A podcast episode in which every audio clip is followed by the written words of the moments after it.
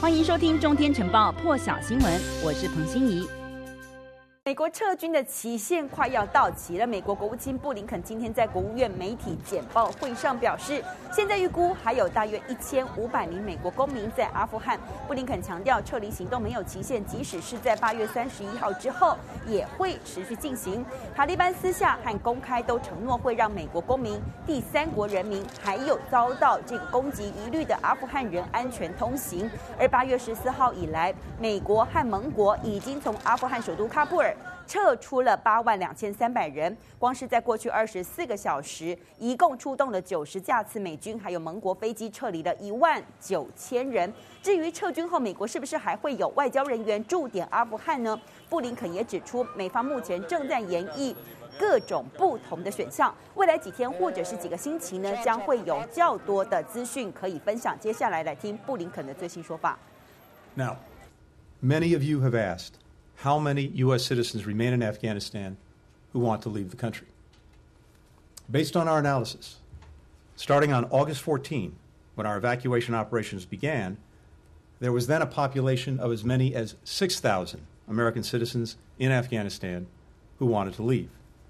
Over the last 10 days, roughly 4,500 of these Americans have been safely evacuated, along with immediate family members. Over the past 24 hours, we've been in direct contact with approximately 500 additional Americans and provided specific instructions on how to get to the airport safely. We'll update you regularly on our progress in getting these 500 American citizens out of Afghanistan.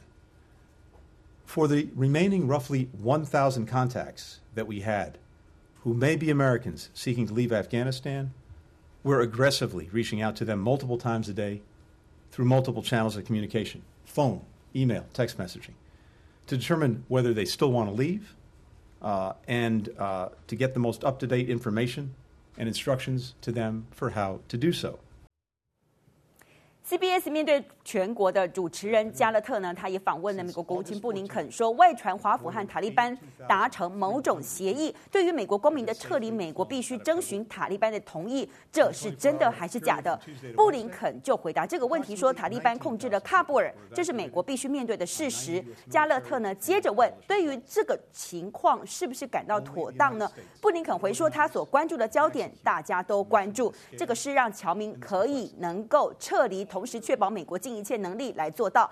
布林肯说，在这种情况之下，完成任务的先决条件就是要跟已经掌控喀布尔的塔利班接触。布林肯等于承认，美国如果要延迟撤离侨民，也必须经过塔利班的同意。拜登总统昨天坦承，八月底前能不能完成任务，取决于塔利班的协调。那么，《纽约时报》也报道，美军和北约盟军呢都在准备撤离阿富汗，驻守喀布尔机场五千八百名美军已经有三百人撤离了。北约盟军也会随着美军来撤出。CNN 就报道，如果民众赶不及抵达机场现场的话，那么机场还是会关闭的。预估三十一号之后，可能将会有几千人因此被抛下。G7 峰会之后呢，其实大家有发现，联合声明当中其实只字未提延后撤军，只有呼吁确保阿富汗人和各国公民的安全，避免人道危机。接下来我们来听听看布林肯针对有可能会发生恐怖攻击的说法。It's hard to overstate the complexity and the danger of this effort. We're operating in a hostile environment in a city and country now controlled by the Taliban. with the very real possibility of an ISIS K attack. We're taking every precaution, but this is very high risk.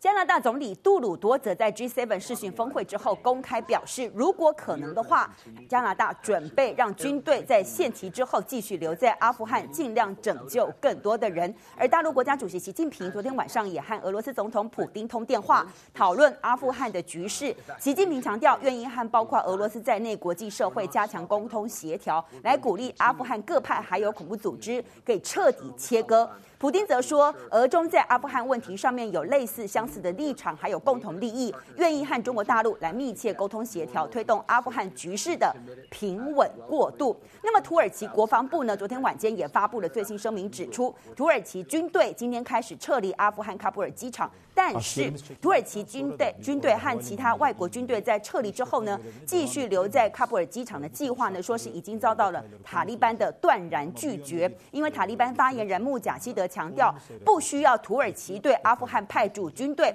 因为保卫喀布尔机场是塔利塔利班的责责任，而且塔利班也有能力。自己保卫机场，而且是能力是绰绰有余。那么土耳其就在声明当中指出，其实土耳其的武装部队从二零零二年以来就接受了联合国和北约主导，同时呢依据所谓的协议呢，对阿富汗人民的和平做出贡献，特别是在乱局当中呢，有保卫喀布尔机场安全的一个责任。土耳其媒体就报道，等到其他军人和平民撤离到巴基斯坦首都伊斯兰马巴德之后。土耳其对喀布尔机场只会留下特种部队，那么特种部队呢是要完成军事设备的拆卸作业，也要负起保护土耳其外交人员的责任。因此，土耳其在声明当中也提到，土耳其的军机呢现在撤离了一千一百二十九名的土耳其的平民。那么，总统埃尔段就说将会和各方再继续进行协商，来帮助阿富汗达成稳定。那么看到的是路透社说，现在检视过联合国内部安全文件显示，从八月十号开始呢，其实联合国在阿富汗的员工陆续传出遭到威胁、抢劫，还有殴打。甚至呢，事件多达了几十起。其中有一名联合国在阿富汗的男性说，在二十二号试图要到喀布尔机场的时候呢，当时塔利班阻挡他，搜查他的车辆，发现他的联合国的识别证，因此就加以殴打。另外还有三名不明男子在二十三号的时候还闯进的一名联合国男性员工的住处，当时这名联合国的男性员工呢还正在家工作。联合国现在目前在阿富汗大约有三百名国际工作人员，已经将其中三分之一呢迁到了哈萨克。但是呢，还有三千名当地工作人员现在还滞留在阿富汗。阿富汗对抗塔利班的反抗势力领袖小马树德，在巴黎竞赛杂志今天刊出的专访当中，誓言绝不投降塔利班。但是他说愿意和阿富汗的新统治者来进行和谈。小马树德和阿富汗前副总统沙雷现在。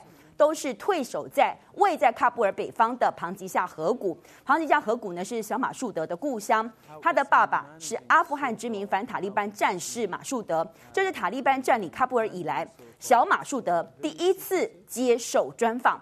他说宁愿死也不投降，因为他是马树德的儿子，而他的字会里头是没有投降这个字会字眼的。小马树德也宣称已经有几千名战士加入根据地在旁吉下河谷这个阿富汗民族抵抗阵线了。因为这个阵线呢，其实呢，从苏联统治以来，或者是入侵占领以来呢，庞吉夏河谷从来就没有失守过。那么，小马树德也再次呼吁各国领袖支持，包括法国总统马克宏。同时，对于这个月初，其实喀布尔沦陷之前呢，小马树德当时这个反抗势力呢，就有请求过各国可以提供武器，结果当时就遭到拒绝。小马树德因此表达不满。专访全文里头呢，他也提到。